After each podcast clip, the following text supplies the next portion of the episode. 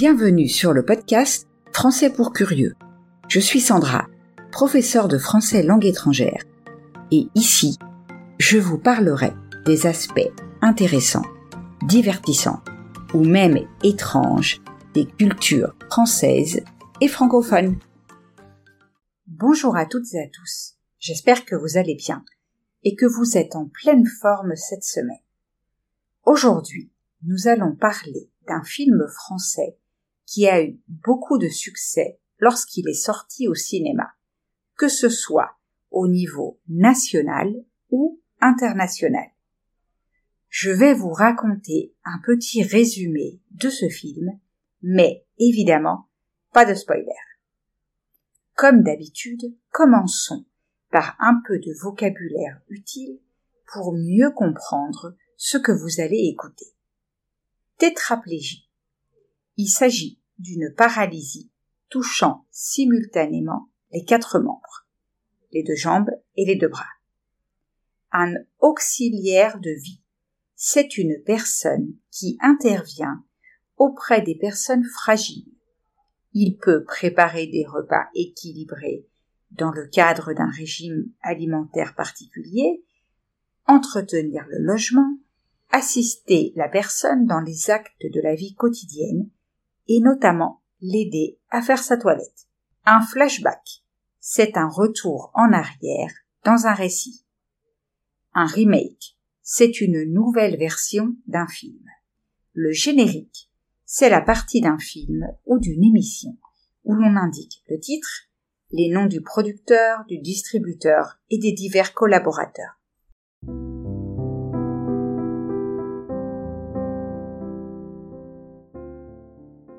Entrons maintenant dans le vif du sujet.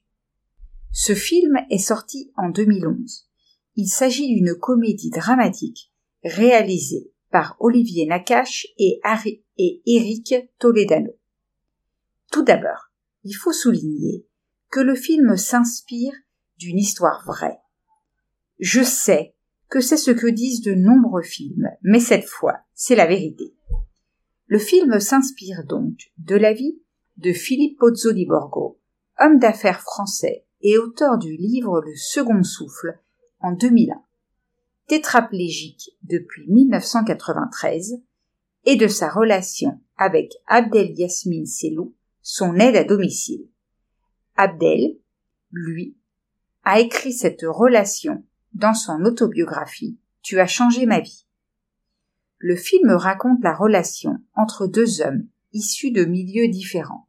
Driss, homme d'origine sénégalaise, vivant en banlieue parisienne, et Philippe, riche tétraplégique, qui a engagé le premier venu comme auxiliaire de vie, bien qu'il n'ait aucune formation particulière.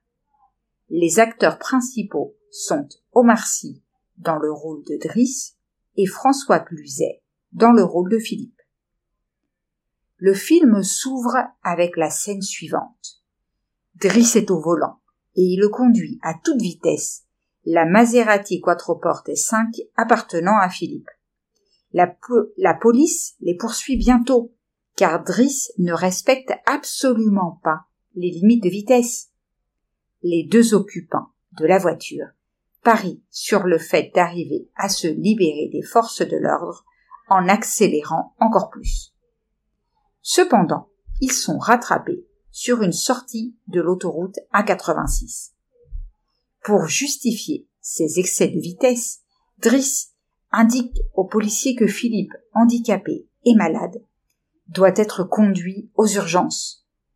Philippe les trompe en simulant un malaise, et ces derniers, en panique, les escortent jusqu'à l'hôpital.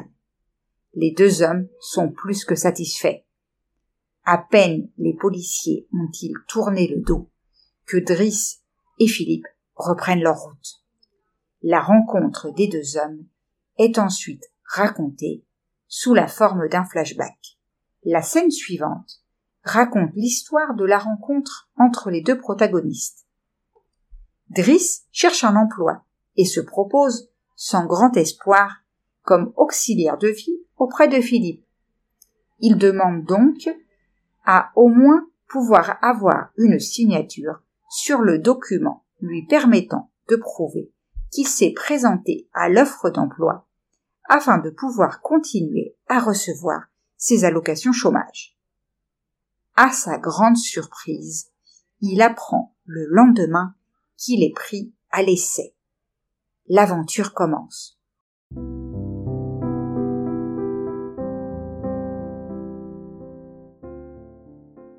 Je ne vous raconte pas plus de l'histoire du film, afin que vous puissiez le voir et l'apprécier sans en connaître déjà l'évolution.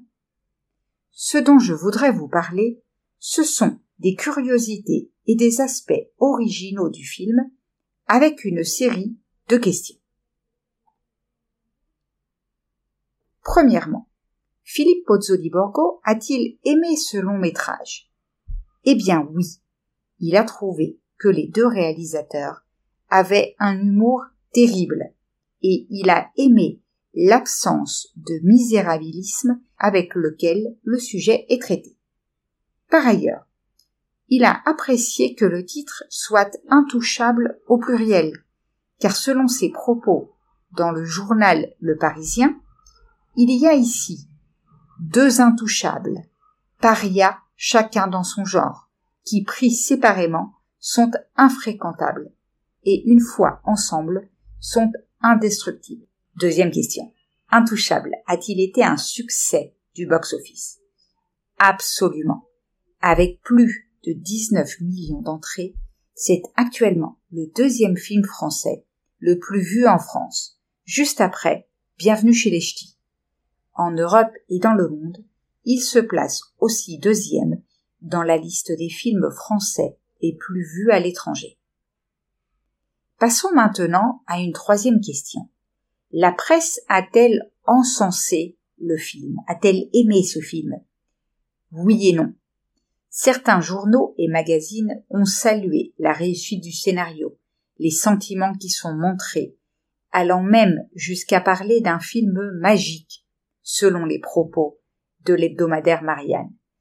Pour d'autres, les bons sentiments sont exagérés et la morale proposée est erronée. Bien sûr, si vous avez vu le film ou si vous souhaitez le voir, c'est à vous de vous faire votre propre opinion. Quels prix lui ont été décernés?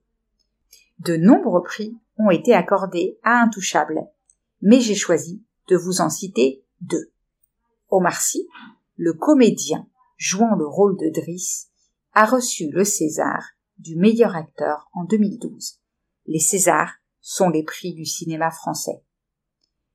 Le film a reçu en Espagne le prix Goya du meilleur film européen en 2012. Existe-t-il des remakes du film? Oui. Plusieurs remakes ont été réalisés. Le plus célèbre est celui américain, The Upside, sorti en 2017. Il existe aussi une version indienne qui s'appelle Opiri. Les véritables protagonistes apparaissent-ils dans le film? Oui, ils apparaissent dans le générique de fin. On y apprend aussi que 5% des bénéfices réalisés par le film sont reversés à une association pour les personnes paralysées. Enfin, que font aujourd'hui les véritables protagonistes du film? Philippe Pozzo di Borgo s'est remarié et a eu deux autres enfants. Il partage sa vie entre la France et le Maroc, où il a sa résidence principale. Abdel Yasmin Selou possède une entreprise en Algérie et a trois enfants.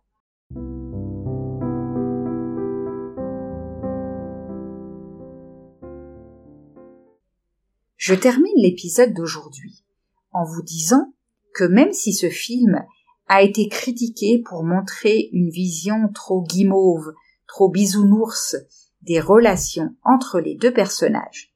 Je crois qu'il nous apprend surtout à ne pas traiter les malades et les handicapés avec pitié, mais plutôt à mettre en valeur la personne, en veillant à faire ressortir ses caractéristiques, sa personnalité, ses mérites, mais aussi ses défauts.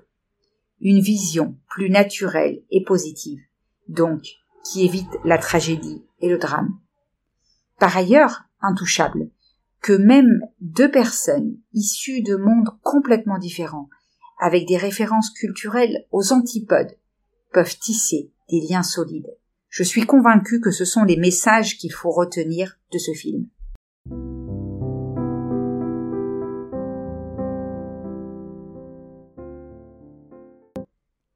Et voilà, nous arrivons au terme de l'épisode d'aujourd'hui. Merci de l'avoir écouté jusqu'au bout. J'espère que vous avez aimé ce que vous avez entendu. Si c'est le cas, je vous invite à laisser un message sur votre plateforme d'écoute préférée et à partager l'épisode autour de vous. Rappelez-vous que si vous voulez continuer à améliorer votre français, vous pouvez trouver la transcription sur mon site. Je vous laisse le lien dans la description. On se retrouve la semaine prochaine pour parler d'un lieu très célèbre de Paris, le Père Lachaise.